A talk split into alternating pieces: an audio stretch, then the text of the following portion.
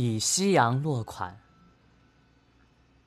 开车走迈帅尔桥，要下桥的时候，突然看到西边天最远的地方，有一轮紫红色、饱满而圆润的夕阳。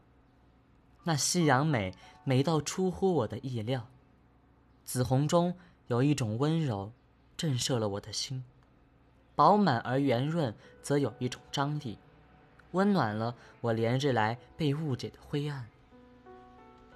我突然感觉到舍不得，舍不得夕阳沉落。如果没有如平日一样，下桥的第三个红绿灯左转，而是直直的向西边的太阳开去，我一边踩着油门，一边在心里赞美这城市里少得可见的秋日夕阳之美。也一边为夕阳沉落的速度感到可惊，仿佛如滚轮下最陡的斜坡，连游轮都没看清，滚轮已落在山脚，夕阳亦是如此，刚刚还在桥头上高挂在楼顶大方的红色圆盘，一坠一坠，迅速地落入了路的尽头。也就在夕阳不见的那一刹那。整个城市立刻蒙上了一片灰色的暗影，我的心也像石头坠落湖心，失意不见。一波一波的涟漪却泛了起来。我猛然感受到两个可怕的想法：我每一天都在同一个时间走着同一条路，到学校去接孩子放学，为什么三个月以来都没有看见美丽的夕阳？如果我曾看到了夕阳，为什么这三个月以来完全没有感觉？这两个想法使我忍不住悲哀。在前面的三个月，我就像是一棵树，为了抵挡生命中突如其来的狂风暴雨，以免树下的几棵小树受伤，近日在天风雨中摇来摇去，根本就没有时间抬头看看蔚蓝的天空。更不用说一天中只是短暂露脸的夕阳了。我为自己而感到悲伤，但是更悲伤的是，想到这城市里，即使生命中没有风雨，也很少有人能够真心的欣赏到这美丽的夕阳吧。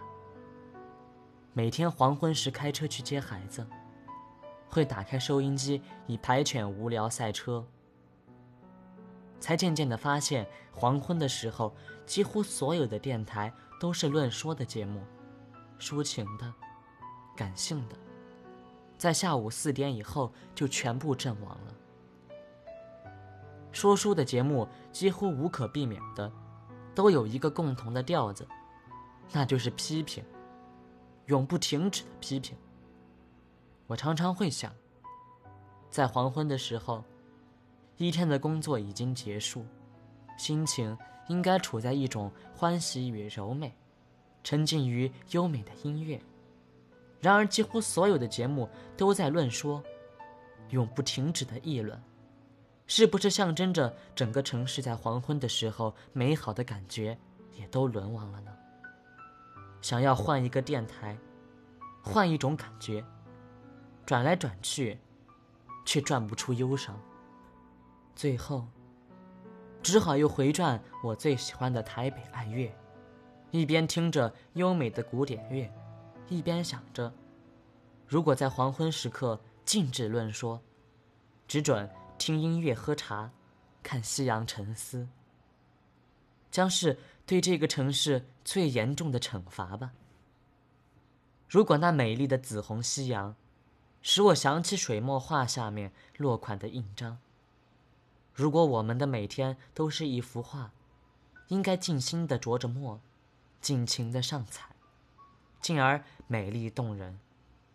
在落款封印的时候，才会不觉得遗憾。对一幅画言，论说是很容易的，抒情却是很困难的。涂鸦是容易的，但留白是困难的。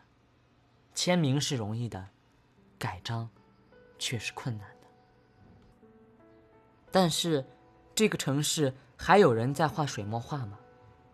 还有人在每天黄昏用庄严的心情为一幅水墨落款吗？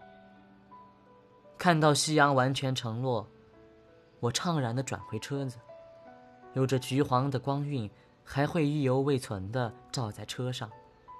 惨白的街灯同时点燃，逐渐在黑幕里慢慢明晰。我为自己今天盖的一个美丽的落款封印，并且疼惜那些以前寓于世俗的、沦于形式的、将于论说的，在无知与无意间流逝的时光。